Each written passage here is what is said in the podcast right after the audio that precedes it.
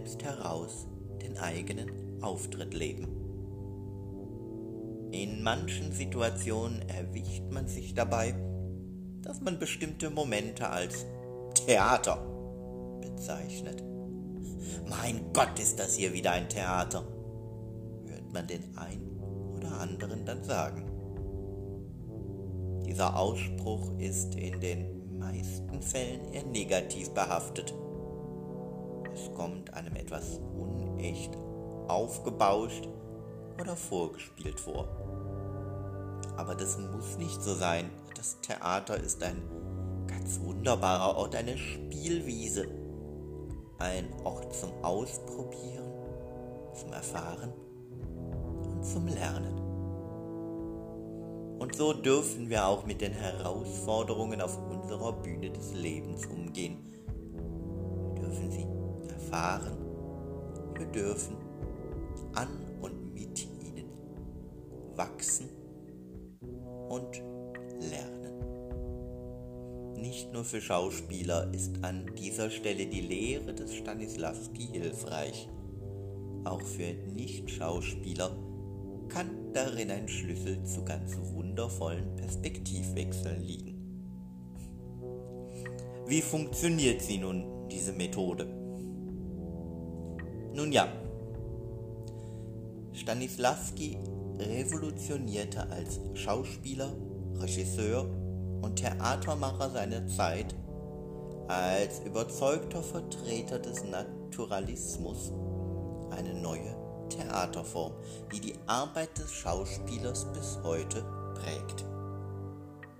Stanislavski änderte die Theater- und die Sehgewohnheiten seiner Zeit und verlängerte die Probezeit für seine Inszenierungen erheblich.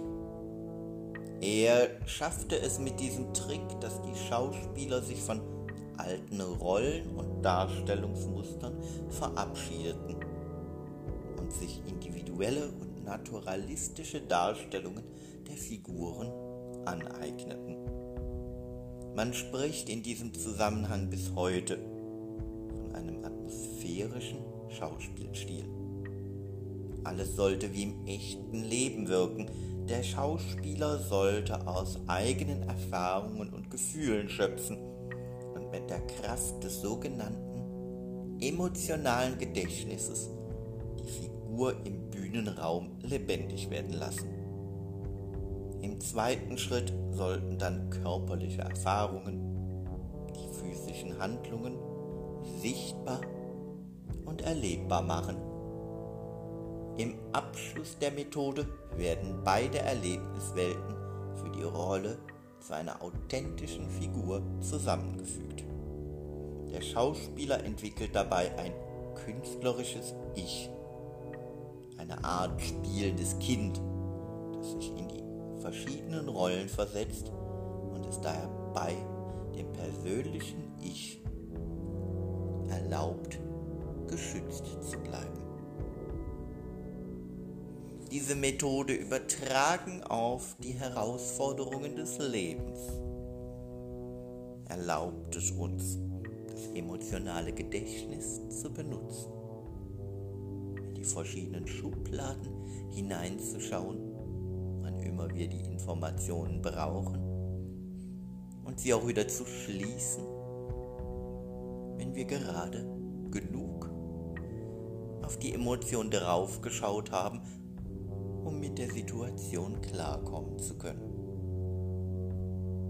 Und die verschiedenen Facetten des Ichs erlauben es uns auch immer wieder von der Seite draufschauen zu können und der anderen Facette des Ichs in dem Moment den Raum zu geben, damit die Herausforderung gestaltet werden kann. Und das alles ist möglich, wenn du dir die Freiheit gibst und die Möglichkeit, dein Leben so zu gestalten, als würde es nur auf deiner Bühne und unter deiner Regie stattfinden.